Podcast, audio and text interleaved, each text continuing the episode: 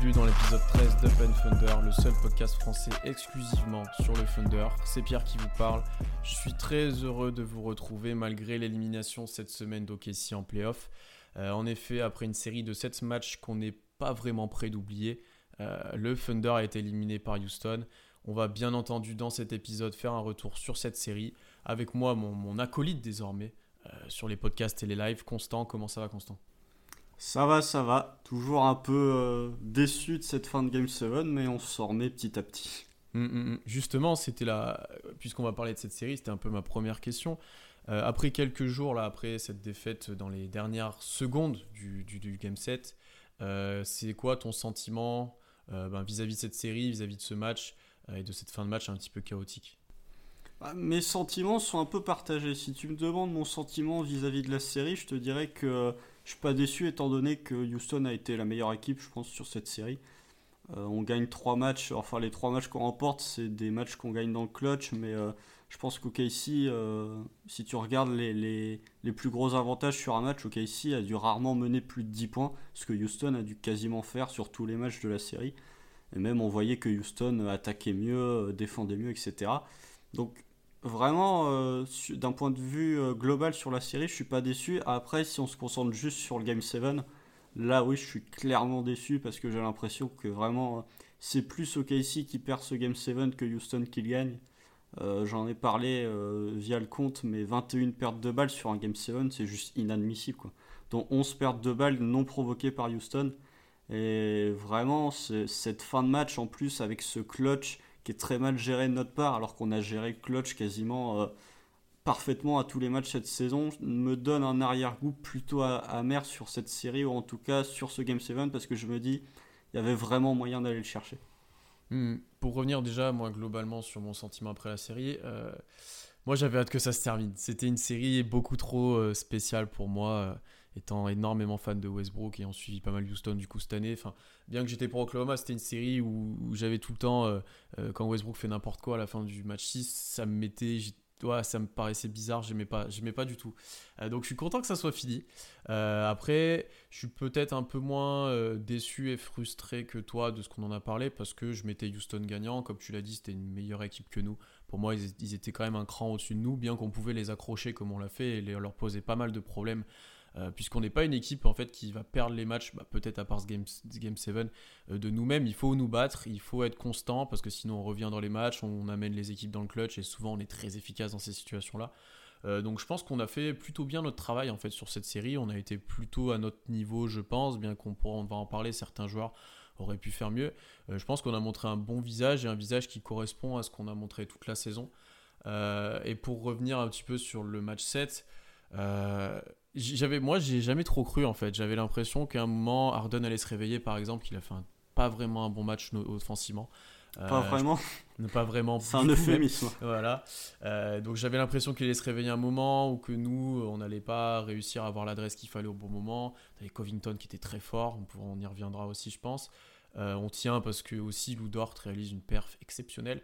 Euh, ouais, j'y croyais pas trop pendant ce match et au final, quand tu vois la tournure que ça prend, eh ben il y avait la place de passer et c'est un peu le paradoxe, c'est qu'on perd dans le clutch sur un d'abord un tir Chris Paul loop qui aurait pu être très important là, tu sais quand on gagne le ballon et qui rate à mi-distance sur un tir euh, du classique Chris Paul. Euh, ensuite PJ Tucker qui nous met un, flotteur et après on gère mal les dernières positions. C'est avant le le T'as le 3 de la chronologie. T'as le 3 de chez pour nous faire passer devant. Ouais. T'as le flotteur de, de Tucker. Et après, c'est n'importe quoi pendant Et après, c'est n'importe quoi. Oui, c'est vrai, c'est vrai. Donc, oui, c'est presque le dernier panier en fait, celui de Tucker. C'est le dernier panier. C'est pour ça que j'avais souvenir. Euh, je pensais qu'on l'avait presque loupé avant. Ouais, donc euh, après, il y a ouais, ce bordel un peu monstre là.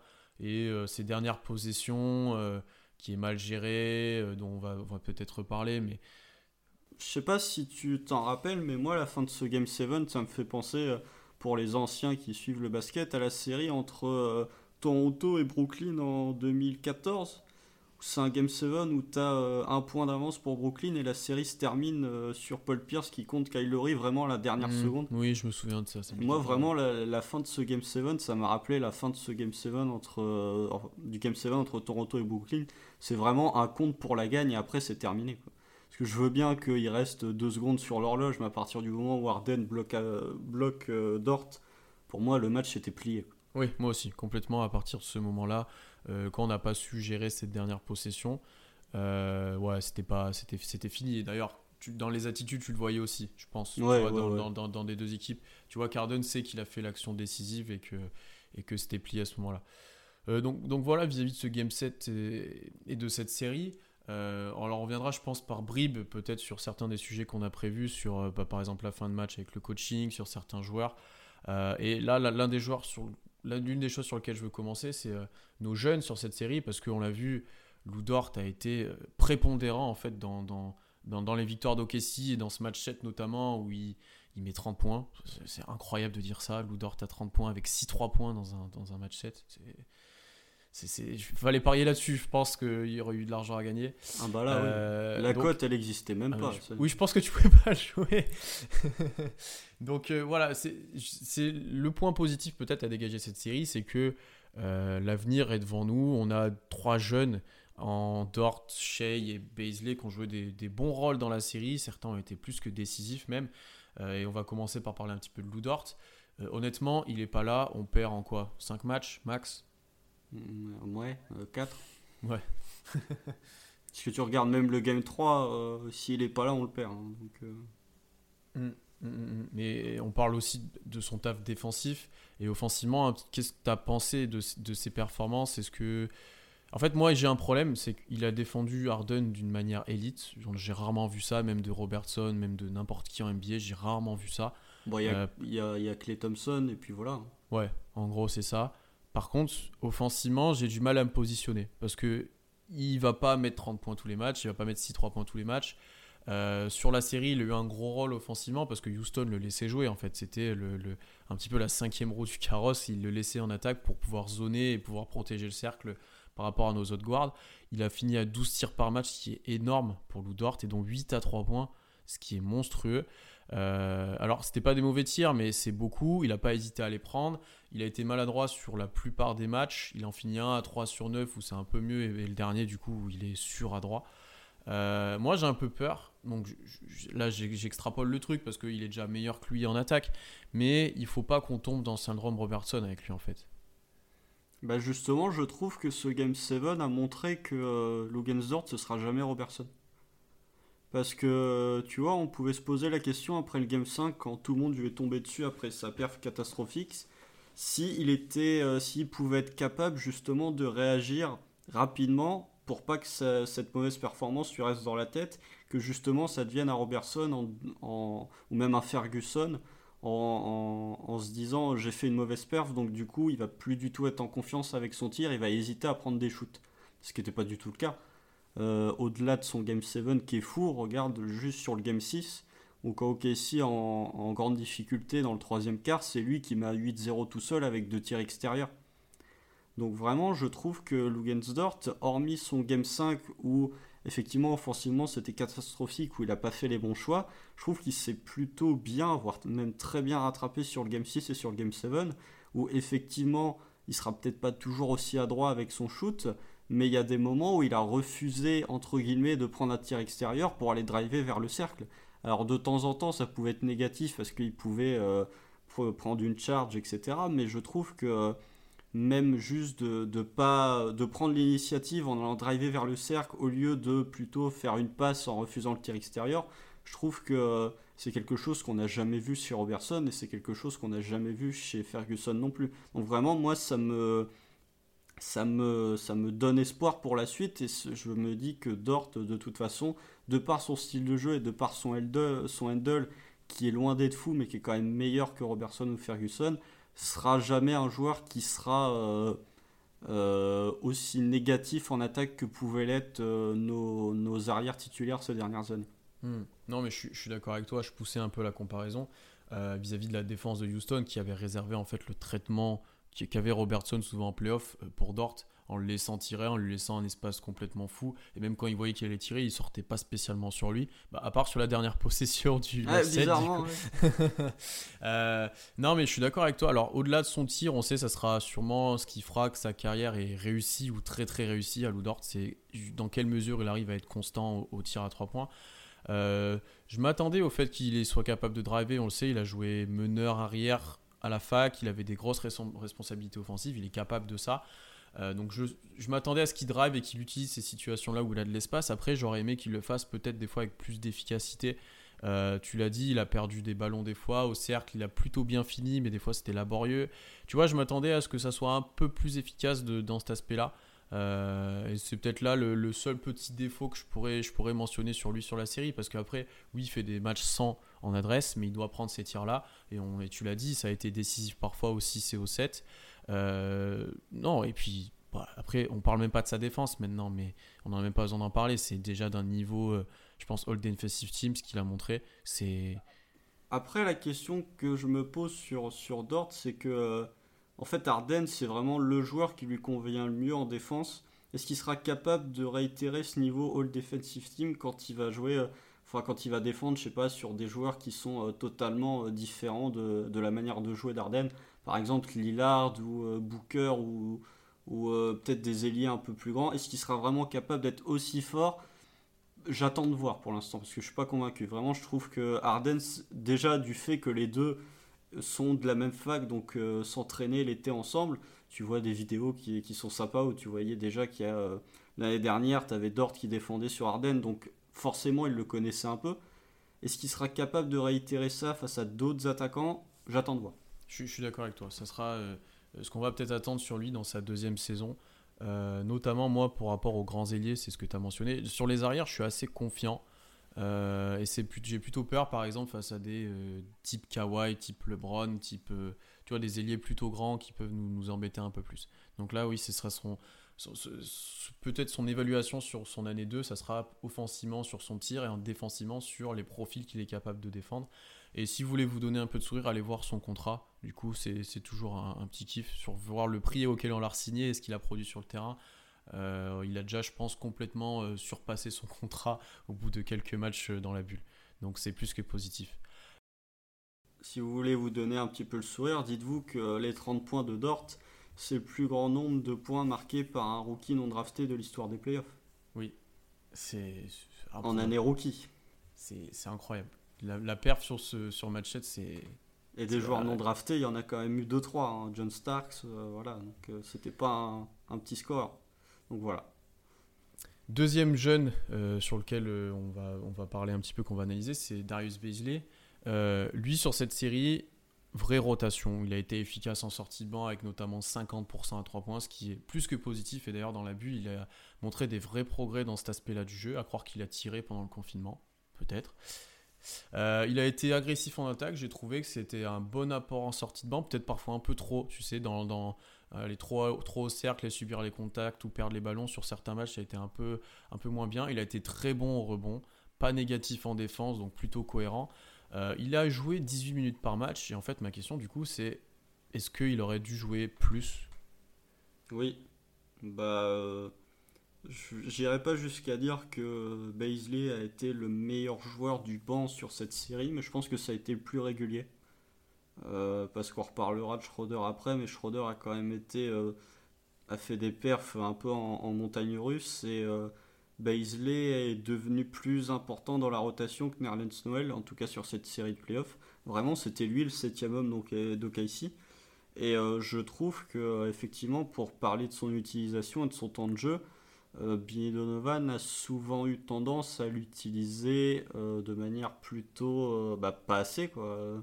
Baisley, il y avait des matchs où euh, on reparlera après euh, peut-être du small ball et euh, de l'utilisation de nos pivots, mais Baisley sur certains matchs c'était quasiment notre meilleur intérieur. Et pourtant, est-ce qu'il y a un match où il joue plus de 22-23 minutes? Je suis pas convaincu. Et vraiment, cette série de, de, cette série de playoffs et la bulle de manière globale de, de Baisley, elle est vraiment très intéressante parce que ça montre que c'est un joueur qui a déjà énormément progressé entre son premier match et son dernier, alors qu'il a que 19 ans et il est rookie. Après, euh, comme tu l'as dit, euh, il y, a, encore de la marge de progression, notamment euh, au niveau de ses drives où il explose un peu trop, il explose toujours encore un peu trop dès qu'il prend un contact. Il perd parfois des ballons un peu stupides, mais au niveau de son tir, il a énormément progressé. Et je pense que très rapidement, Baisley, ça va devenir un joueur qui va se retrouver avec beaucoup de minutes et beaucoup de responsabilités, que ce soit en attaque parce qu'il est à droit avec son tir, ou défensivement parce qu'il est loin d'être négatif. Oh, je pense que l'année prochaine, il est titulaire si on part dans l'optique, et on aura l'occasion d'en parler beaucoup, euh, que, que, Gallinari s'en va et à voir ce qu'on récupère si d'autres trades sont faits via d'autres joueurs. Euh, on, garde nos billes pour plus tard, mais euh, il y, a des chances qu'il soit titulaire ou au moins qu'il ait encore un rôle augmenté, qu'il arrive à plus de 20 minutes, 25 peut-être dans une rotation, et ça serait plus que mérité vu ce qu'il a montré. Euh, par rapport à son tir, c'est de plus en plus fluide, il hésite de moins en moins, il met même des step back maintenant. Euh, je pense aussi le fait de son utilisation, avant il était très dans les corners et maintenant il est plus euh, en haut du terrain. Voilà, il est beaucoup plus efficace dans ces zones-là et ça se voit, il est beaucoup plus à l'aise, il a plus de place aussi pour driver. je pense qu'on a beaucoup mieux utilisé du coup qu'en saison régulière. Après, je suis d'accord avec toi sur le fait qu'il avant de partir sur des bas small ball qu'on aura plus tard, je pense qu'il aurait dû jouer plus. D'une part parce qu'il y a des moments où en fait il jouait pas du tout pendant des longues périodes. Euh, au profit bah, soit de Gallinari, soit du small ball ou Dort par, parfois jouer en poste 4. Euh, et du coup, on ne le voyait pas par moments pendant une longue période sur le terrain. Et je trouve ça assez dommage. Et après, il rentrait, il jouait quand même une bonne période de temps. Donc, euh, pour un rookie, c'est assez difficile de gérer ça. Après, c'est des rotations de playoff, elles sont jamais fixes. Euh, il faut s'adapter en temps réel, normalement, à la situation. voilà, c'est pas aussi calculé qu'en saison régulière. On sait que la plupart des équipes les calculent. Donc, ça, ça, sera une super expérience pour lui d'avoir vécu ça déjà. après, on, va garder les billes pour la suite pour small, en tant que small ball en poste 5. On l'a peu vu sur cette série, on l'a vu un petit peu dans la bulle. En fait, ça a commencé plutôt à cette période-là. Ça sera intéressant de voir dans le futur si globalement il est capable de, le faire, de tenir le cercle, de protéger le cercle, de tenir au rebond euh, face à des pivots adverses, même en, cas de small ball de l'équipe adverse. Quoi. Ouais, après, ce qu'on peut dire, euh, pour pas parler tout de suite de small ball, mais. Euh, son adresse à 3 points peut aussi s'expliquer par le fait de 1 qu'il a progressé, mais de 2 que la défense de Houston lui a laissé énormément de place pour shooter pendant toute la série. Même, euh, après le Game 3 ou le Game 4 en milieu de série, Baisley il a été à droit quasiment toute la série. Euh, au Game 7, les espaces que lui laissait Houston, c'était les mêmes que les espaces qu'il lui laissait au Game 2. Donc est-ce que avec une année supplémentaire et le fait que Baisley va prendre de plus en plus d'importance dans le collectif de Casey, parce que même s'il est euh, pas titulaire l'année prochaine, au pire, ce sera le septième joueur de la rotation. Est-ce qu'avec une important, enfin, est-ce qu'en prenant de plus en plus d'importance, les équipes adverses vont plus le scouter et vont lui laisser moins d'espace pour tirer que ce qu'il avait là, typiquement mm, sur, mm, mm, sur cette bulle et sur cette série de playoffs? Ouais, donc ça sera lui aussi, peut-être l'évaluation qu'on aura l'année prochaine, ça sera comment il va passer ce cap quand il sera mieux défendu et qui sera pas défendu peut-être par l'un des pires défenseurs adverses, j'ai envie de dire. Tu sais, là où. Bah, est-ce qu'il est que sera capable de répondre à cette défense plus importante sur, euh, à la ligne extérieure en, étant justement plus agressif vers le cercle, en étant capable de scorer via des drives parce que la défense lui ouvrira plus les lignes de pénétration? Parce que pour l'instant, il a beaucoup de mal à faire. Complètement. Et un petit abonnement à la salle de sport pour finir de s'étoffer euh, à la salle de physiquement, c'est ça, c'est ça. Et un autre, d'ailleurs, ça me fait une transition parfaite, puisqu'un autre pour moi, euh, le dernier jeune qu'on va aborder, mais qui doit pour moi lui aussi aller un petit peu en salle de musculation, c'est Shay. Euh, son analyse elle est difficile sur la série parce que toi comme moi on le sait, quand on a fait les lives, il y a eu des moments où il a été fortement critiqué euh, par tous les fans du Thunder. il a été assez régulier, il a eu des mauvais matchs, il a eu des très bons passages, si je ne me trompe pas, au match 3. Game 2, il met 31 points. Ouais, c'est 2-3. 2-3 où il est très scoreur. Il est à droit à 3 points sur la série, il a plus de 40%, donc il a augmenté son pourcentage à 3 points. Euh, bien que son pourcentage global est diminué.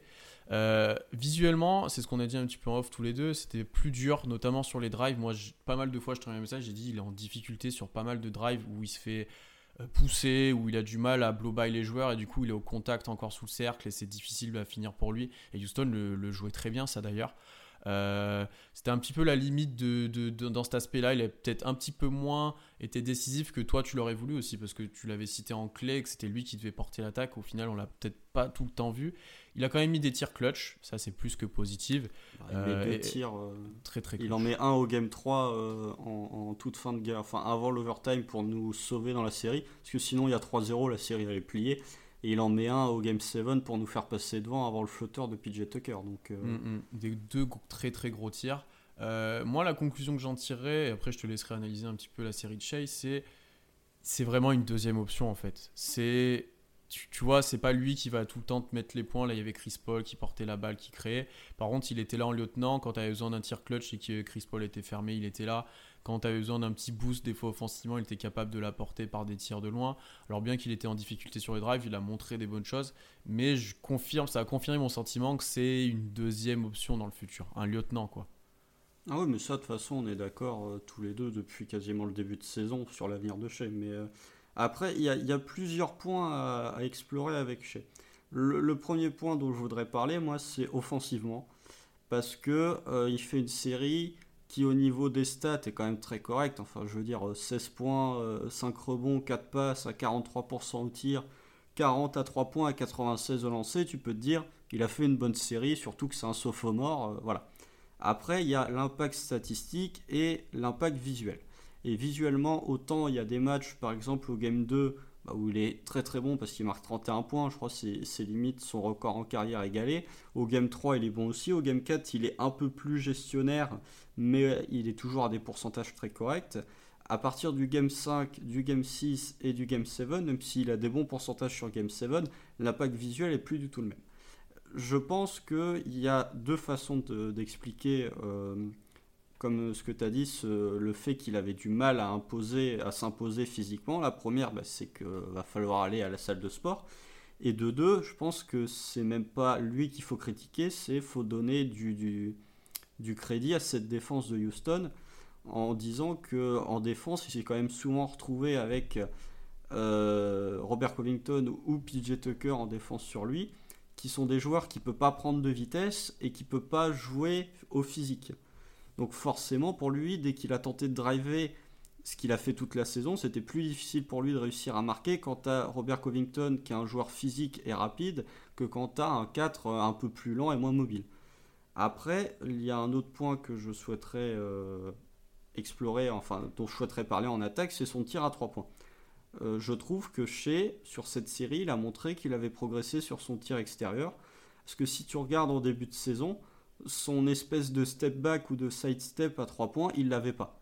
Et maintenant, j'ai l'impression que son step back à 3 points, même si c'est pas le step back à 3 points de James Harden, il est capable de les rentrer quand même de manière plutôt régulière avec des bons pourcentages. Mm, mm. C'est une vraie arme, c'est une vraie C'est ça. Donc, et t'as même pas besoin de lancer un système, c'est juste lui qui joue en ISO et qui te fait un step back et, et c'est beaucoup rentré sur cette série. Donc je trouve ça plutôt positif. Après, comme tu l'as dit, bah, il y a beaucoup de, matchs où j'étais frustré parce que je voyais que Chris Paul n'était pas sur le parquet et que je ne voyais pas chez prendre le jeu à son compte en attaque. Ce que j'attendais plus sur cette série, ce qui n'est pas arrivé.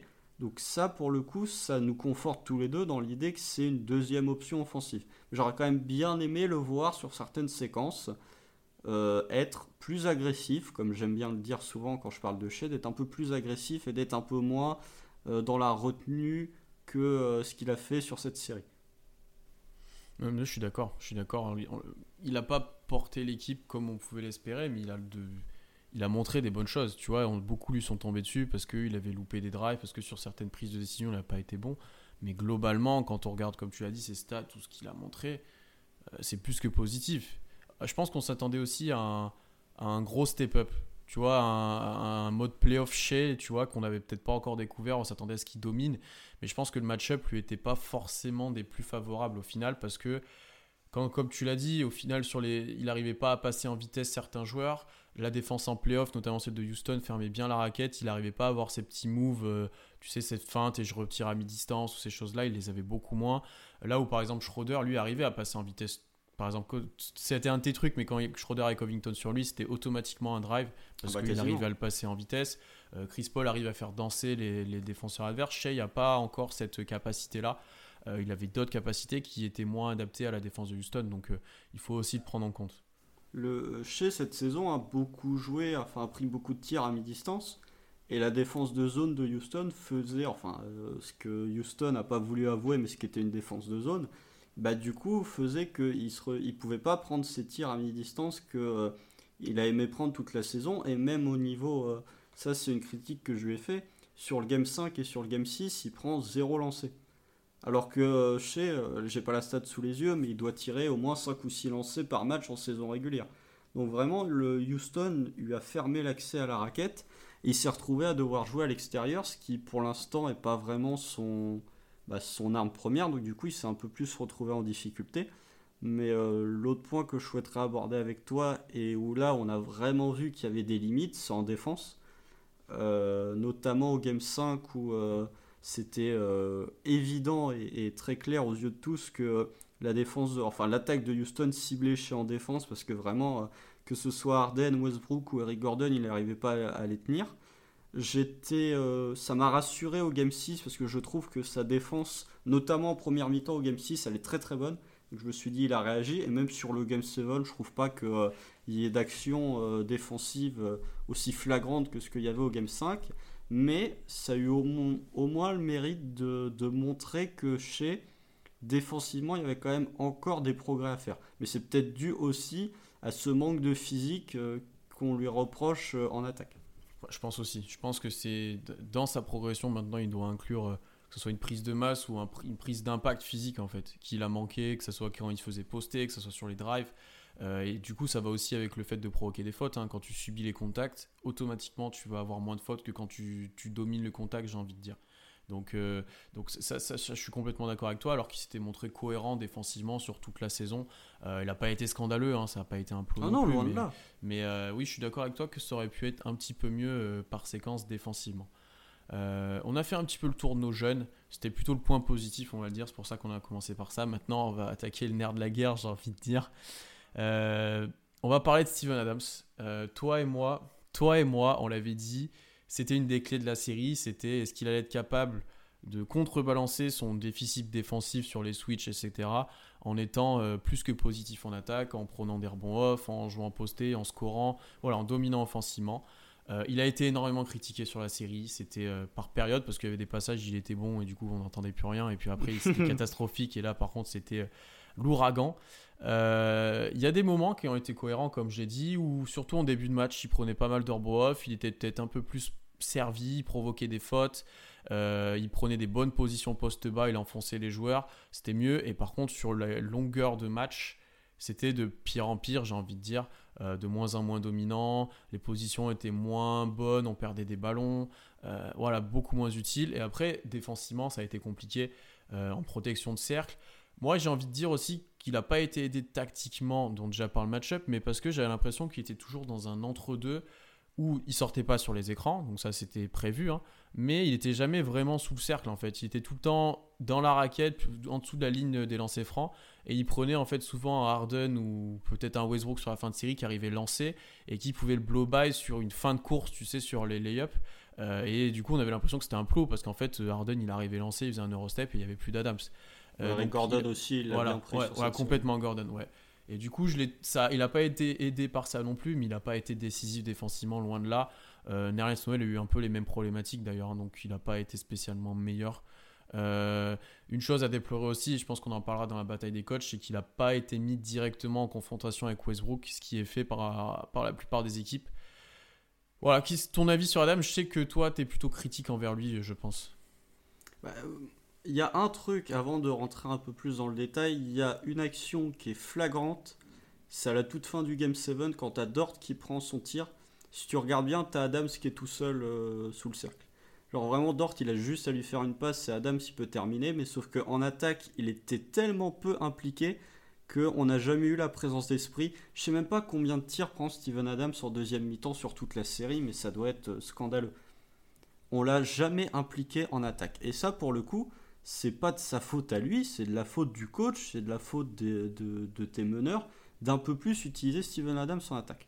Je suis totalement d'accord avec les critiques qui disent que il n'a pas été assez impactant en attaque, je suis d'accord. Il y a beaucoup de séquences où euh, il a manqué d'agressivité au rebond offensif, ce qui je trouve a plutôt, enfin il a plutôt bien répondu parce que si tu regardes son game 6, et euh, sa première mi-temps de Game 7, il est quand même là au rebond offensif. Il fait bien, il embête bien la, défense de Houston.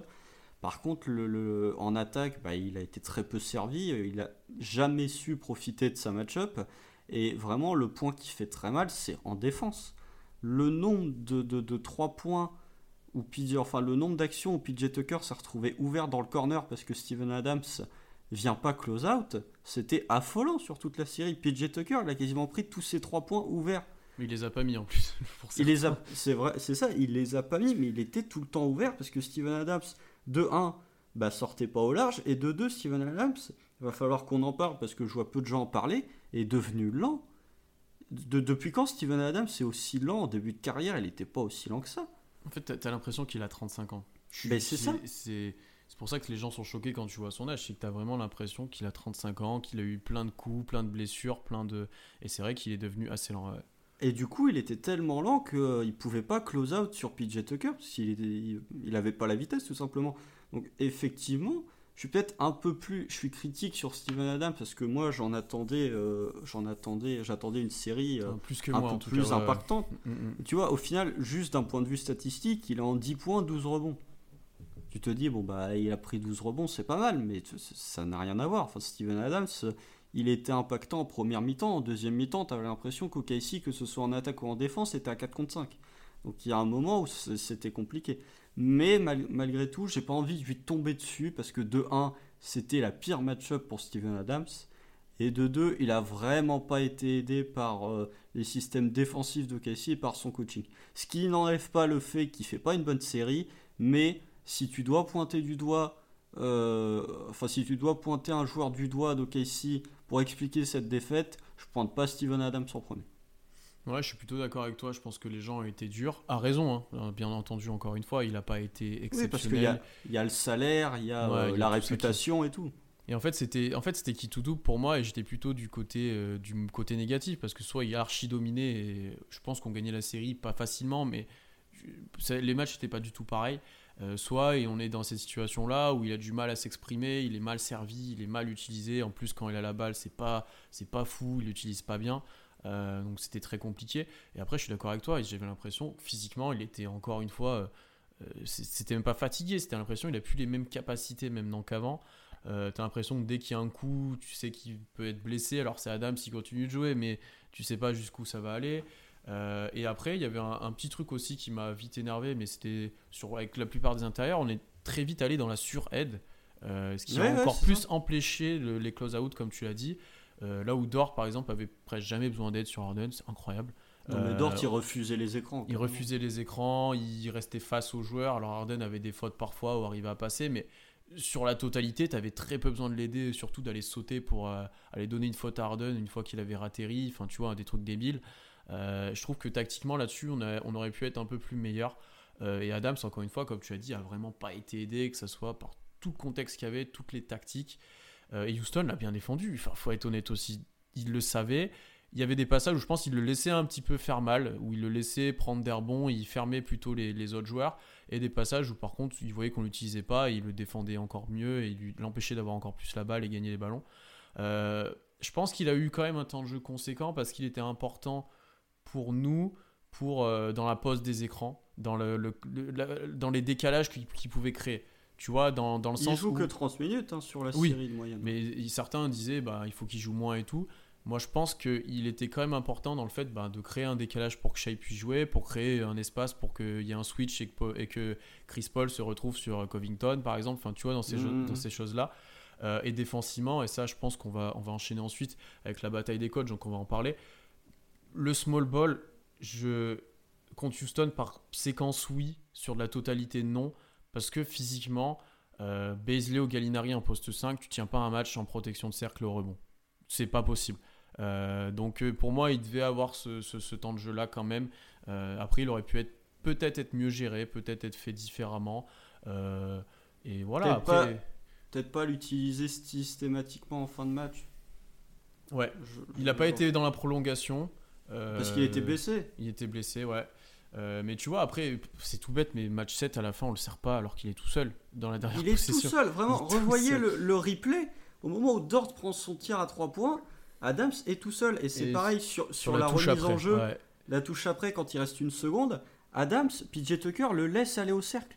Mm, mm, mm. Ça m'a rendu fou, ça. Donc c'est euh, vraiment qu'on n'avait pas envie de l'utiliser en partie. Là où, si on compare par exemple avec le tir de Anunobi, c'est pas lui qui est voué à avoir le système, mais par contre, on voit qu'il est tout seul et qu'il y a une situation, et ben on l'exploite, tu vois. Là, on n'a pas été capable de le faire. Mais même, regarde, euh, Houston, quand tu vois la possession où c'est PJ Tucker qui marque un flotteur, la possession, elle n'est pas pour lui. hein. C'est Harden qui commence à naviguer, qui resserre PJ Tucker à 3 points. Il y a un bon close-out de je sais plus qui. Et Tucker, ce qui fait, il, qui fait un truc qu'il a dû faire 3 fois en 3 ans, c'est il rentre dans le, il rentre dans la raquette et il te sort un flotteur. Ce que OKC a pas fait quoi. Quand tu vois Steven Adams, vraiment, j'ai pas la stat, mais il prend combien de tirs en deuxième mi-temps sur toute la série? Sur le Game 7, je suis même pas sûr qu'il en prenne un en deuxième mi-temps. Mm, mm, mm. Et après, il y a peut-être ce qu'il aurait pu mieux faire et qu'il a parfois fait, tu sais, c'est euh, ça switch à Houston, je slip l'écran, tu vois, je le prends, je le fais pas complètement, je fais Mhm. semblant de poser l'écran et en fait j'enfonce le joueur jusqu'à sous cercle. Il l'a fait par certaines possessions et c'est là où il a eu des fautes et des paniers faciles par contre. Euh, Mhm. sous- Et ça, on aurait pu beaucoup plus l'utiliser. Et je pense que regarder les Lakers jouer contre Houston, euh, je pense que ça va être utilisé par certains pivots, par Davis. Euh, Javal Magui le joue très bien, ça aussi pour, euh, pour sciller la défense et permettre un drive ensuite, ce que Adam ça peut fait. Euh, Là-dessus, on n'a pas été très efficace dans ces situations-là. Non, non, mais euh, tu vois, je- enfin vraiment, on va revenir tactiquement euh, après, mais Steven Adams, tu pars du principe qu'il va pas te servir, enfin qu'il va être négatif en défense. Bah, essaye au moins de contrebalancer ce- ce- cette négativité en défense en le servant en attaque. Mm, Parce que si tu, si tu le sers même pas en attaque, bah le fais pas jouer quoi. Enfin, euh, utilise-le, serre-le au poste, je sais pas, mais sans même lui demander de prendre un tir, qu'est-ce que ça, qu'est-ce que ça, ça coûtait d'avoir un système où t'avais, comme on l'a vu cette saison, où t'avais Adams qui était en tête de raquette, dos au panier, avec des meneurs qui circulent avec du jeu sans ballon. Est-ce qu'on l'a vu sur cette série? On l'a pas beaucoup vu. On l'a pas vu du tout, mais. Donc voilà. Il fallait l'utiliser en attaque. Voilà, donc euh, c'est le point de conclusion, ça va être Adams n'a pas fait une bonne série, il n'a pas été au niveau, mais il n'a vraiment pas été aidé tactiquement et du par le match-up. Donc euh, encore une fois, oui, on peut lui tomber dessus, oui, il va poser problème peut-être dans le futur d'OKC sur qu'est-ce qu'on en fait, mais euh, encore, c'est pas lui qui a fait la défaite euh, tout seul de, de d'OKC. Bah, après, il- nous reste les, deux fautifs. oui, on va aborder ça plutôt à la fin. On va Ouais. d'abord parler des coachs. Euh, bah, du coup, je pense que c'était un des fautifs que tu citais. en Il y a le, plus. pro- il y a- ouais, voilà. De- le, le- le premier est coach, le deuxième est italien. Euh, plutôt de la bataille des coachs, on va pas faire juste un débat sur Billy Donovan. Euh, en termes d'adaptation, d'abord, Houston s'est adapté entre guillemets en défense en laissant encore plus d'ordre tout seul, en zonant, euh, en attaque en essayant de faire plus d'écran pour Harden pour le libérer de Dort, en jouant un peu plus sans ballon sur des joueurs. Ils ont su- ensuite eu le retour de Russ qui les a pas mal aidés euh, sur les drives quand même et sur de la création. De notre côté, on s'est Donovan, on va résumer ses adaptations à l'évolution de ses rotations parce qu'au match 1 euh, il joue à Oh là là. 11 non je crois c'est ça En Euh, première bon, mi-temps. on s'y attendait hein, parce qu'il cherchait je pense ça marchait pas il cherchait des solutions et Parce qu'il n'y avait pas Dort non plus. voilà il n'y avait pas d'ordre donc c'était sûr il s'est très vite adapté pour jouer à, à 8 euh, voire 9 quand Ferguson devait rentrer que Dort avait des fautes enfin voilà c'était du très très peu de temps de jeu Sur le Game 7, euh, si tu considères que euh, pour qu'un joueur soit vraiment considéré comme euh, un joueur de rotation, il faut qu'il joue 12 minutes, on tourne à 7 parce que Nerlens s'il joue Il joue moins très de peu, 12 ouais. minutes sur le Game 7.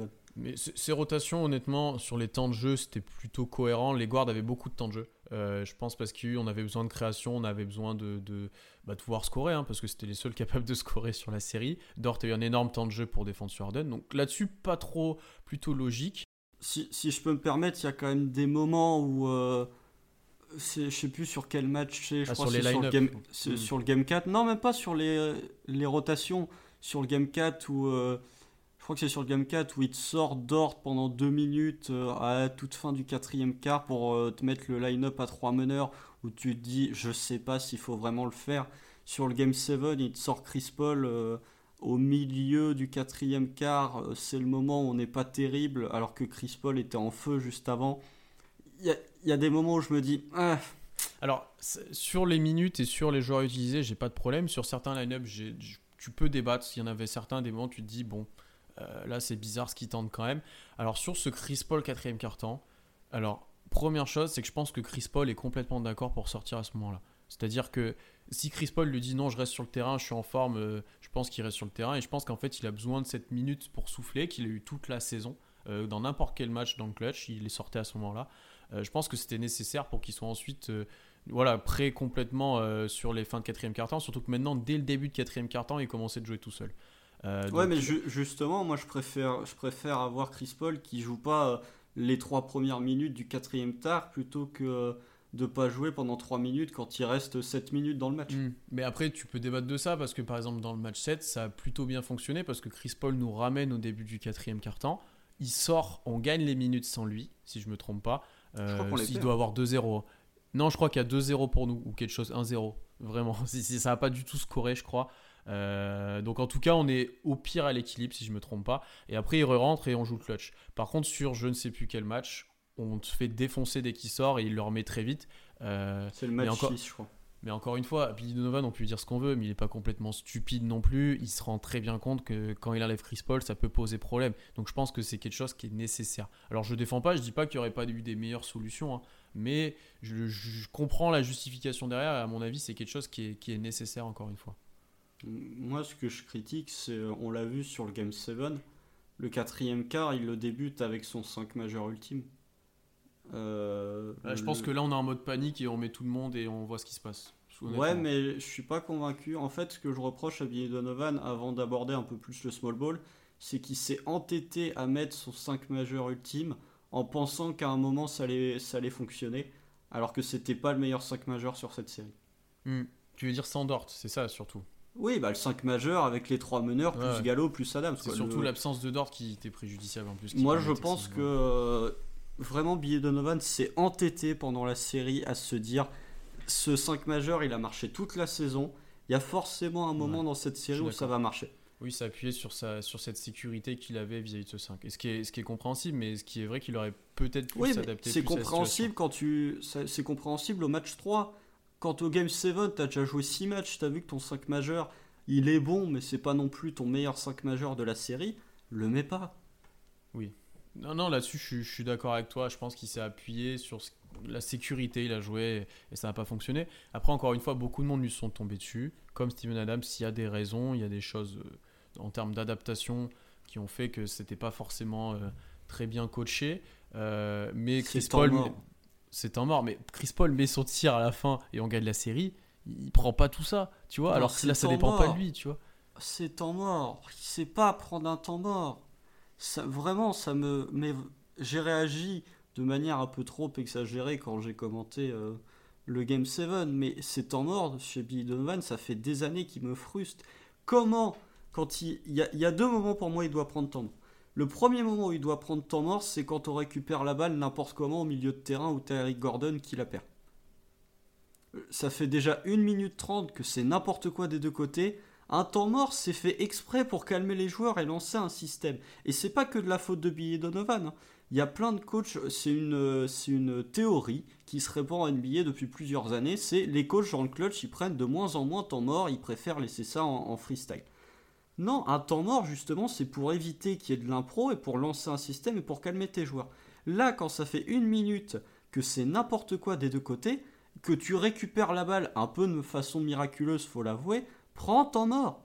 Et le deuxième moment où ça m'a tué, c'est quand t'as. Bah, c'est quasiment la dernière possession, quoi. C'est, euh, et ça aussi, c'est pour Chris Paul, mais j'y reviendrai après. C'est quand t'as le moment où Houston est pas loin de l'intercepter ou sécher, qu'il la récupère de façon un peu miraculeuse aussi. Billy Donovan, il voit que la possession, elle est en train de foirer. Pourquoi il prend pas de temps mort à ce moment-là? Vraiment, c'est les deux moments où je me dis pourquoi tu prends pas de temps mort. Quand tu vois que chez il se retrouve euh, à peu près en tête de raquette avec Covington qui est sur lui, que tu vois qu'il reste 7 secondes, qu'est-ce que tu veux créer comme possession? Tu vas rien créer comme ça en impro. Faut prendre temps mort pour calmer tes joueurs et lancer un système. Alors je vais me faire l'avocat du diable, bien que je sois plutôt d'accord avec toi que ça aurait pu être mieux géré. Euh, alors pour la première possession, si je me trompe pas, le moment où on récupère la balle milieu de terrain, que c'est n'importe quoi, ça mène ensuite au tir de Chris Paul. C'est bien ça. Si... Ben, Typiquement, tu prends un mort à ce moment-là, je me sais pas si Chris Paul a un aussi bon tir après. Ouais, mais tu, vois, tu, non, tu paries sur le fait que Chris Paul va avoir un bon tir. Moi, je préfère que tu lances un système plutôt que tu dises ah bah on sait jamais, dans le cafouillage, on va se retrouver avec un bon tir. Voilà, ouais, mais tu vois, encore une fois, Chris Paul met un tir qu'il a mis toute la saison, c'est-à-dire son, son mid-range là. Euh, le problématique, le problème il se pose pas. Tu vois ce que je veux dire? Là, oui, mais là du coup, c'est Billy Donovan qui euh, se dédouane en faisant confiance à Chris Paul. C'est vrai, c'est vrai. Ce qui est logique, qui en soi n'est pas forcément un mauvais choix. Ce qui est logique, mais, quand, quand, tu quand es dans un game 7 qui est aussi serré et qui est où tu es aussi près de la fin de match, hmm, quand tu es coach, tu ne dois pas, on en revient avec le 5 majeur, tu ne dois pas te dire ça a marché toute la saison, donc je vais faire ça. Un Game 7, ça n'a rien à voir d'une série de playoffs. Enfin, un Game 7, ça n'a rien à voir avec des matchs de saison régulière et ça n'a rien à voir avec les autres matchs de la série de playoffs. Donc, quand tu es en Game 7, tu dois prendre temps mort. À un moment, je sais que Chris Paul a été clutch toute la saison. Je sais qu'au Game 6, ça nous a réussi de ne pas prendre temps mort et que Chris Paul a été incroyable. Mais il y a un moment où tu peux pas te permettre de laisser autant de place au hasard. Tu dois vraiment calmer tes joueurs et lancer un système. C'est que mon avis. Hein. Après, euh, euh, la même problématique s'applique à la dernière possession parce qu'encore une fois, euh, si on sert Adams correctement ou même le tir d'Ort en soit ouvert, Harden fait une vraiment bonne défense sur la dernière, il sort vraiment vite et bien. donc en soi, on, on, la joue pas si mal que ça alors que c'était très mal engagé. Là, je suis vraiment d'accord avec toi. Chris Paul a été bien défendu et l'a mal géré lui de, de, premier abord. Mais imagine, est-ce que c'est pareil Non, excuse-moi, je, te coupe. Attends, je te, je te pose une question. Imagine l'inverse. Billy Donovan prend un mort sur une des deux possessions. Il met en place quelque chose qui ne fonctionne pas. Parce que, euh, pas forcément que c'est mal dessiné, mais parce que c'est. Euh, y a une, Houston le défend bien ou je ne sais quoi. Est-ce que tout le monde ne lui serait pas tombé dessus en disant il prend un mort alors que l'action a été lancée, qu'on aurait pu créer un décalage euh, pour faire une situation qui au final marche pas Tu vois ce que je veux dire?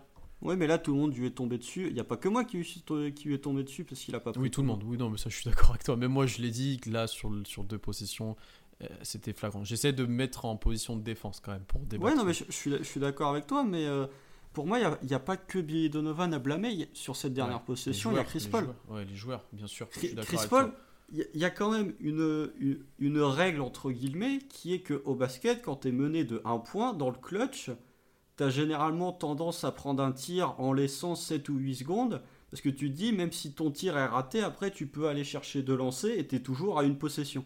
Chris Paul, il va au bout de la possession? Pourquoi il fait ça? Enfin, vraiment, quand je l'ai vu, quand, j'ai vu que Chris Paul, qui restait, euh, je sais plus, 19 secondes, je crois, qui commence à, dribbler en disant je vais attendre la fin du chrono, qu'est-ce que tu fais? Enfin, euh, Regarde au Game 6, Chris Paul, il attend pas la dernière seconde pour aller marquer, et pourtant ça nous a réussi. Donc c'est de manière collective. Même là, en fait, on peut faire un, sujet complet sur les deux dernières minutes. Les deux dernières minutes, c'est n'importe quoi. Oui, mais des deux côtés, hein, parce que oui, c'est très mal géré aussi. D'Anthony doit prendre des temps morts. Enfin, c'est c'est très mal géré, mais est-ce que c'est pas le, le, la tare des coachs NBA actuellement, c'est de pas prendre temps mort? C'est comme les 2 for 1. Euh, les 2 for 1, il y en a un euh, où ça m'a vraiment énervé. C'est le 2 for 1 de Schroeder à la fin du, euh, du troisième quart du Game 7. Où juste pour prendre un 2 for 1 qui, soit dit en passant, dans les deux cas, c'est souvent un tir de merde. Voilà, ça sert à rien. Au lieu de dire je vais défendre pendant 5 secondes, tu dis je vais prendre un mauvais tir et je vais avoir 5 secondes pour reprendre un tir de merde. Et bah, au lieu de se dire on va défendre, Schroeder prend une brique à 3 points absolument dégueulasse donc ça, vraiment, c'est les tares qui, se répandent chez les coachs NBA, c'est de ne pas prendre temps mort en fin de match. Alors effectivement, quand as Steph Curry qui plante à 12 mètres contre nous parce que Steve Kerr prend pas euh, temps mort, ça marche bien. Quand as Paul George qui met un flotteur contre Utah l'année dernière parce que Billy Donovan prend pas temps mort, ça marche bien aussi. Mais quand c'est des matchs de saison régulière, quand tu es dans une situation aussi critique qu'un Game 7 dans le clutch, pour moi, tu laisses pas autant de place au hasard et à l'improvisation de tes joueurs. Tes coachs, c'est à toi de créer un truc. C'est surtout au moment où, comme tu l'as dit, ça devient. Euh, on perd à moitié la balle en fait. Parce que quand tu as la situation, Chris Paul remonte le terrain, là au final, tu peux annoncer un système, tu peux. Normalement, tu as, des, as, des bases, tu peux créer. Mais par contre, quand tu commences à être en difficulté, oui, là je suis d'accord avec toi, ok, on recommence, on refait quelque chose, tu vois. Là, c'est vraiment le problème. Si on avait, si on avait, si par exemple on était sur un 6-0 et qu'on nos deux, nos deux possessions d'avant, on avait marqué deux fois. je te dirais très bien, tu restes dans le flow et tu continues à attaquer sans prendre ton mort. Mais là, ça faisait deux minutes qu'on prenait des tirs de merde. C'est vrai, c'est vrai aussi, ouais. Calme le jeu. Mm, mm, mm, je suis d'accord avec toi. Euh, d'autres éléments sur Billy Donovan ou est-ce qu'on passe au sujet suivant et au final pour conclure euh, il a pas est-ce qu'il a été out coaché je pense pas parce que D'Antoni a pas fait grand chose non plus hein. mais il a pas été positif dans, dans la série c'est plutôt comme ça que je le dirais le out coaché non sur la série de manière globale non sur le Game 7, je trouve que D'Antoni a quand même fait des adaptations. Ouais, je suis d'accord avec toi. Sur le Game 7 et euh, même par extension sur le Game 1 contre les Lakers, Houston tire beaucoup moins à 3 points et va beaucoup plus euh, près du panier. Et tu regardes sur le Game 7, je pense que Houston ne doit pas tenter autant de tirs à 3 points qu'ils en ont tenté sur la série. Ils en tentent, attends, je vais trouver ça rapidement. Houston tente à 49 tirs à 3 points. C'est quand même beaucoup, mais c'est moins que euh, les 60 qu'ils avaient tenté sur le Game 5 ou sur le Game 6. Mais après, juste un dernier point sur, sur Billy Donovan. Là où on peut vraiment le critiquer, c'est sur le, line-up small ball. Qui, euh, même si on ne pouvait pas l'utiliser tout le temps, aurait quand même dû être un peu plus utilisé. Et pour moi, plus tôt dans la série. Mhm. Et ce, qui est, ce qui est fou, c'est parce que je pense que toi comme moi, on disait avant la série ou peut-être en amont quelques semaines avant que c'était pas la solution jouer small ball face à Houston parce qu'on faisait leur jeu. Et tu vois au final que euh, c'est peut-être comme ça qu'on aurait pu le, un petit peu plus les embêter, que ça aurait pu changer quelque chose, bien qu'encore une fois ça joue à une possession cette série. C'est, c'est, bah, Ce qui fait vraiment mal, c'est les, les 21 pertes de balles au Game 7. Hum, hum, hum. Et ça, c'est pas Billy Donovan pour le coup. C'est pas... Non, c'est pas Billy Donovan du tout. Mais euh, Franchement, quand tu vois, on est tellement adroit sur le Game 7 à 3 points que franchement, si on perd, allez, même pas si, si on perd 10 ballons de moins, si on en perd 5 ou 6, franchement, il est pour nous. Ouais, je suis d'accord. Je suis d'accord. Tu vois, genre, même, même dans le clutch, après, euh, je te laisserai euh, conclure, mais enfin, ou passer sur euh, le deuxième fautif. Mais dans le clutch, Chris Paul, il perd un ballon, mais crucial, quoi. Donc euh, s'il ne le perd pas, peut-être qu'il plante un panier après, ou peut-être qu'on marque. Donc voilà. Non, je suis, plutôt d'accord avec toi. que c'est un peu un paradoxe avec notre saison, c'est ça qui est complètement fou, c'est qu'on est l'équipe du clutch et on perd euh, dans le match le plus est maudit. important. on est maudit, on perd dans le clutch. Euh, on, a, on, a, on va aborder maintenant le deuxième fautif, comme tu l'as dit. Hein, bon, Galino Gainari, je sais que toi, tu es en croisade contre ce bon vieux étalon italien. J'aime bien l'appeler. Ah, bah ça. Euh, je suis moins bas que toi sur lui. Alors, il n'a pas été bon. Il faut être honnête deux minutes. Ah, il n'a pas été bon, à part sur le 6, si je me trompe pas, où il a eu une bonne réaction. Et le 1. Euh, on l'attendait en fait dominant en attaque parce que c'est un des joueurs qui est le plus capable de sanctionner le switch de Houston, de créer sur du 1 contre 1, de créer en isolation. Il était important pour le spacing, toutes ces choses-là. Euh, il a été moins droit que prévu, moins droit que sur toute la saison. Euh, il a été, et là c'est au moins où un petit peu je le défends, beaucoup moins servi que, sur le reste de la saison. Beaucoup moins de situations. Et bizarrement, les matchs où il a été un peu plus servi, euh, en bonne condition, j'ai envie de dire, il a, eu, il a été un peu plus adroit. Alors, c'est la faute des deux côtés, hein, mais tu vois, il a eu des passages où il n'était pas du tout utilisé. Tu demandais lui aussi pourquoi il était sur le terrain, parce que tu ne le mets pas pour défendre. Si tu ne le sers pas en attaque, Gallinari ne te sert pas à grand chose. Euh, je pense que ouais, du coup, on aurait pu mieux l'utiliser et, euh, il n'a pas répondu présent, il s'est pas affirmé non plus en fait. Euh, il aurait pu être plus adroit, il aurait pu créer plus de situations de cut où il a été plutôt bon sur certains passages, tu sais, où il arrive à avoir la balle dans la raquette. Il aurait pu être plus agressif sur du 1 contre 1, des fois il était dépassé. Donc, non, plutôt négatif sur, sur Gallinari sur cette série. Lui, il devait être un leader en fait, offensif. Mm, mm. Bah oui, bah, je, suis totalement d'accord avec toi, mais euh, le problème de Danilo Galilari, et c'est la question que je me pose, c'est est-ce que c'est pas un joueur de saison régulière? Parce qu'en allant chercher ses stats, en fouillant un peu ses stats en playoff, ah, c'est pas que ça descend, c'est que ça s'effondre. L'année dernière, c'était déjà pareil, euh, je vais te retrouver ça rapidement. cette saison, enfin euh, sur cette campagne de playoff, il est à 40% au tir, dont 33% à 3 points. Ce qui est pour Gallinari, c'est affreux. Gallinari, c'est un joueur qui tourne généralement en 40 euh, à 41% à 3 points. Là, sur cette campagne de playoff, il tourne à 32%. Et ça, pour le coup, je veux bien qu'on dise qu'il n'ait pas été servi, il y a quand même beaucoup d'actions où Gallo il se retrouve ouvert à 3 points et où il ne met pas son tir. Et l'année dernière, c'était déjà pareil. Il tournait à 35% sur la série face aux Warriors, dont 30% à 3 points. Donc vraiment, Gallinari, je commence à me demander si c'est pas juste un joueur de saison régulière et qu'en playoff, il comment, enfin son impact baisse parce que euh, ok, il n'a pas été servi correctement, mais il fait pas une bonne série.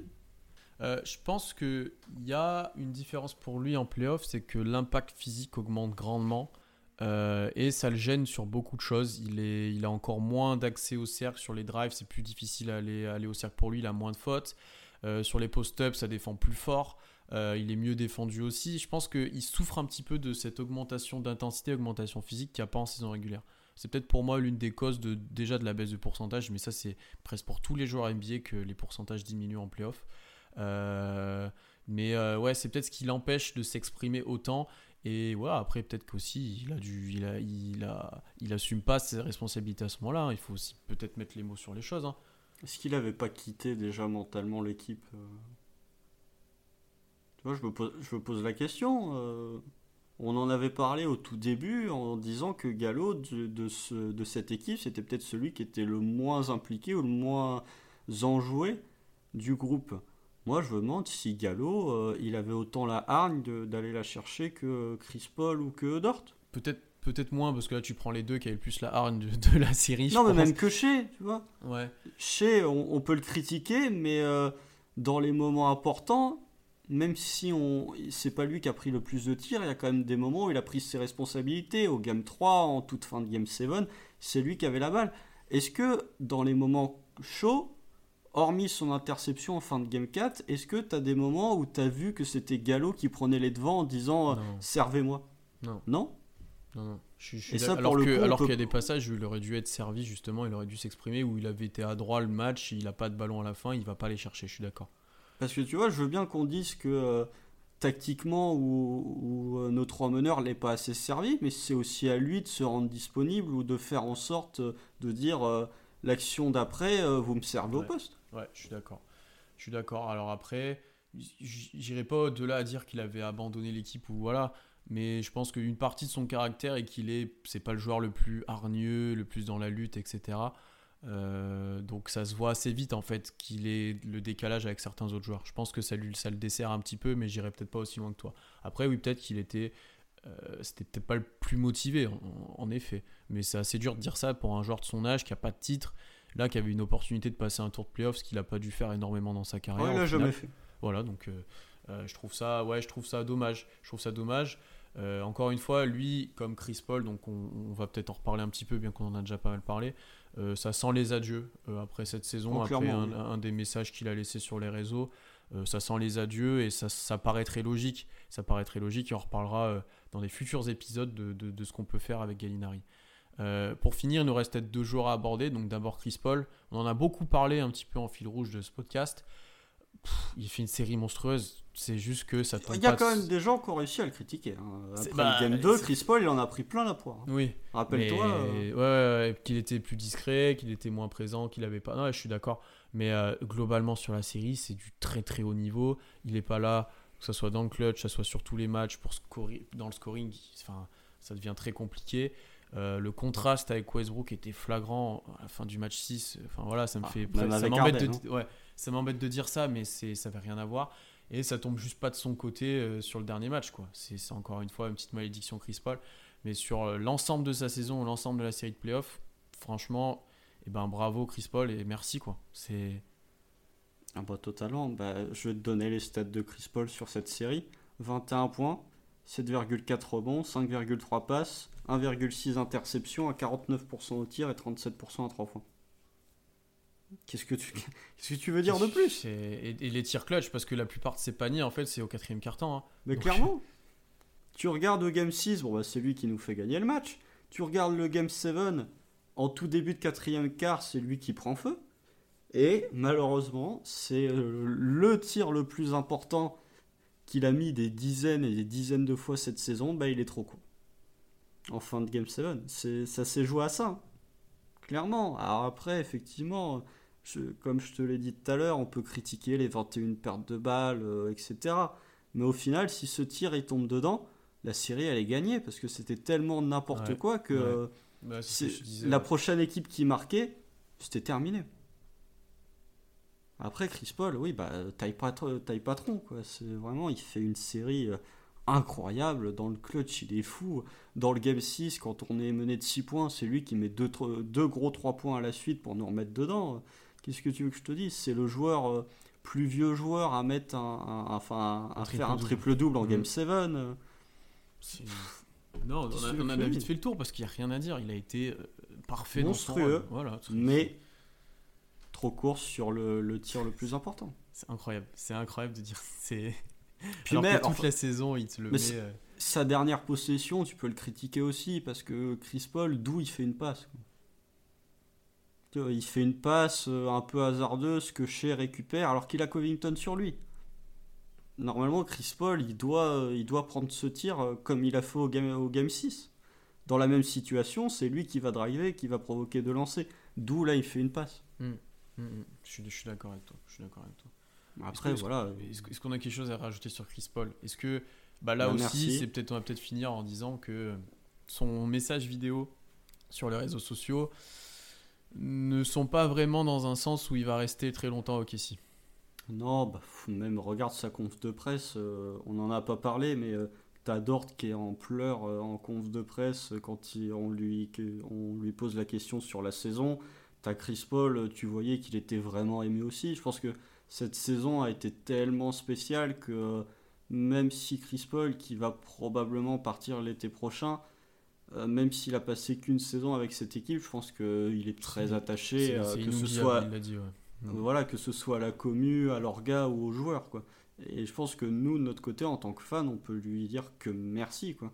Parce que vraiment, euh, quand il a été tradé contre Westbrook, je pense que personne en voulait.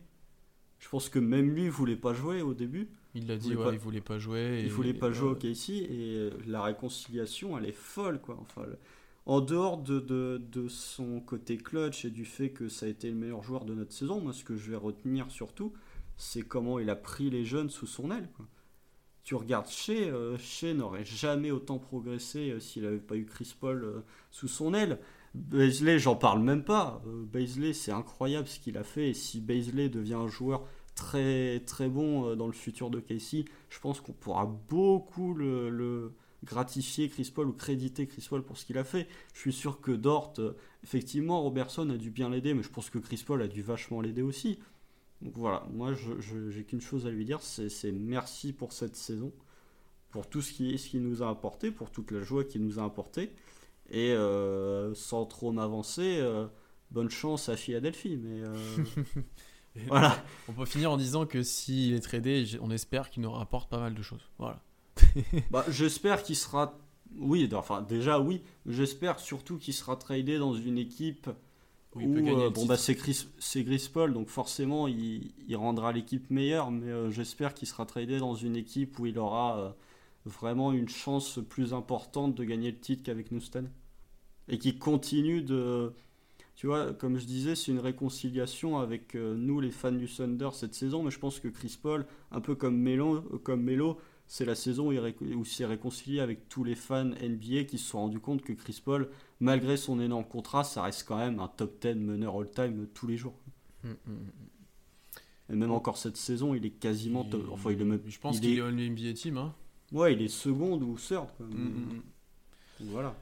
On va finir par un dernier homme, pas grand chose à rajouter sur Chris Paul, hein. t'as, tout dit je pense. Euh, Dennis Schroeder, Euh, c'est pas celui moi qui m'a plus marqué sur cette série, j'ai pas envie de dire qu'il était discret mais il a fait du Schroeder, alors on a eu du très bon Schroeder, on a eu du moins bon, pas adroit, mais au final il a été plutôt présent, il a, il a été maladroit, c'est ce qu'on peut lui reprocher un petit peu sur pas mal de matchs. Euh, mais il a plutôt répondu présent, c'est pas vraiment lui le fautif, c'est pas vraiment lui qui a été critiqué ou cité. Euh, on, aurait pu espérer qu'il défende peut-être parfois un peu mieux sur Harden. Fin du match 7, ça allait, mais il y a des certains passages où c'était vraiment dur et Dort fallait qu'il soit là. Euh, et après, je sais que on peut dire juste un petit mot sur le fait qu'il soit pas sixième homme de l'année. Euh, c'était mérité pour lui. Harrell le méritait aussi. Nous, on a notre grosse préférence pour Schroeder, mais malheureusement, c'est pas tombé de son côté cette année. Bah, euh, j'ai été le premier à réagir de manière très excessive. Très Et si, si virulente. Clippers, si Clippers FR m'entend, ce ce qui à mon avis sera pas le cas, mais je m'excuse. Mais disons que euh, Schroeder pour moi était le sixième homme de l'année. Non pas que je trouve que Montrezarel ne mérite pas, parce qu'il fait quand même une énorme saison avec les Clippers. Je trouve juste que Montrezarel c'est le. Il y a des soirs où Montrezarel était même pas le meilleur joueur du banc des Clippers. Alors qu'il y avait des soirs où Schroeder était le meilleur joueur d'OKC tout court. Et je trouve que dans son rôle et dans son utilisation, il n'y a pas de débat. Schroeder, s'il fait pas la saison qu'il fait, OKC est jamais dans la course au playoff. Si Montrezarel fait pas la saison qu'il fait, je pense que les Clippers auraient peut-être moins gagné le match, mais n'auraient pas eu autant de problèmes que nous, on aurait pu en avoir. Donc voilà, euh, rapidement, je trouve que Schroeder était, même en défense, était beaucoup plus important que Montrezarel. Il l'a pas eu. Tant pis, bravo à Montrezarel qui fait une- très belle saison. Voilà. Après, pour revenir sur euh, la série de, de, de Schroeder, effectivement, on lui a pas trop tapé dessus parce qu'il y avait Steven Adams, parce qu'il y avait Billy Donovan ou Danilo Gallinari, mais je trouve qu'il n'est pas exempt de tout reproche. Je trouve que Dennis Schroeder, c'était le, baromètre parfait de cette équipe parce que quand il est chaud, c'est-à-dire au game 3 et au game 4, bah on, joue les yeux dans les yeux face à Houston et on gagne. Quand il est pas bon, euh, que ce soit le game 5, le game 6 ou euh, le game 7, ou vraiment sur le game 7, je trouve pas terrible, mais vraiment pas terrible, bah on perd. Et tu vois, euh, je veux bien que Schroeder, on le critique pas, mais quand tu vois ses pourcentages, il a 40% au tir, 29% à 3 points. Alors que euh, cette saison, il était à, je sais pas, 46% au tir et euh, 38% à 3 points. La baisse au, au niveau des pourcentages au tir est quand même significative, ou en tout cas assez significative pour qu'on la relève. Après, je, je- je pense qu'il a été moins critiqué parce qu'il a eu moins de passages où il était vraiment calamiteux. Euh, tu vois, Oui. c'était vraiment cata. Et il a des grosses performances qui compensent, euh, euh, qui compensent le fait que- que- qu'il a eu des moins bonnes performances, en fait. Mais pour le coup, oui, on peut mettre en valeur que, un peu comme Gallinari, il a été moins adroit. Oui, après défensivement, je j'ai pas trop envie de le critiquer parce que je pense sincèrement que si euh, Dort défend, en fait, ce qu'a fait Dort sur Arden, c'est incroyable parce que je pense sincèrement que s'il n'y avait pas eu Dort, Arden aurait peut-être fait l'une de ses meilleures séries en carrière, je pense. Ouais, ouais, ouais. Arden était beaucoup trop chaud sur cette série de playoffs et ce qu'a fait Dort, c'est incroyable. Donc j'ai pas trop envie de critiquer Schroeder en disant ouais, il a pas très bien défendu sur Arden parce que je pense que hormis Dort, il y avait personne qui était capable de, de défendre Arden. Mais vraiment c'est offensivement où euh, il a pas toujours fait les bons choix où euh, parfois il a manqué des tirs qui rentraient euh, Un peu de en saison surconfiance des fois régulière. aussi. un peu de surconfiance, tout à fait. Et puis, euh, on en revient à la défense de zone de Houston, mais euh, Schroeder avait souvent tendance en saison régulière, et même l'année dernière, à prendre des pull-ups à mi-distance, où il avait généralement deux points faciles. On l'a pas beaucoup vu sur cette série, ces pull-ups à mi-distance. Donc, euh, tu vois, c'était souvent soit des lay-ups, soit des trois points. Donc voilà. Après, euh, bon, on verra bien. Schroeder, c'est pas celui sur lequel il faut le plus taper.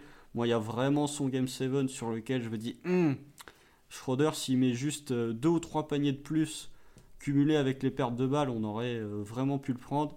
Mais euh, sans son énorme Game 3, euh, on, on est mené 3-0. euh, Son Game 4, euh, c'est pareil. Donc, pas trop envie de lui taper dessus non plus.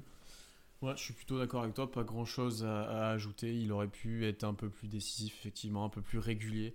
Mais je l'ai trouvé plutôt cohérent et comme tu l'as dit, lui aussi, le match-up ne l'avantageait pas forcément pour ses mid-range. On- C'est vrai qu'on l'a vu peu, peu en faire. Maintenant que tu le dis, euh, c'est complètement, complètement vrai. Il est temps de conclure, Constant. Ça y est, la saison est terminée, mais on ne laisse personne sur le côté. On va revenir très vite avec du, du contenu. On va parler de l'intersaison, de ce qu'Okessi a à faire. On va parler de la draft. On va parler peut-être de choses all-time et de trucs à plus long terme aussi d'ailleurs. Euh, On va voir ce qu'on va vous proposer. On arrive aussi avec des, pas mal de surprises à la rentrée. Donc c'est le meilleur moment même pour nous suivre tous les deux à Twitter Thunder FR, euh, à nous suivre chacun sur nos comptes perso, donc at Thunder euh, pour moi et at pour Constant. Euh, interagissez avec nous, on est bientôt à 5000 abonnés en plus, donc venez rejoindre la communauté OKC. Abonnez-vous à toutes les plateformes d'écoute, sur Ocha, sur, sur Apple Podcast. N'hésitez pas à laisser 5 étoiles d'ailleurs.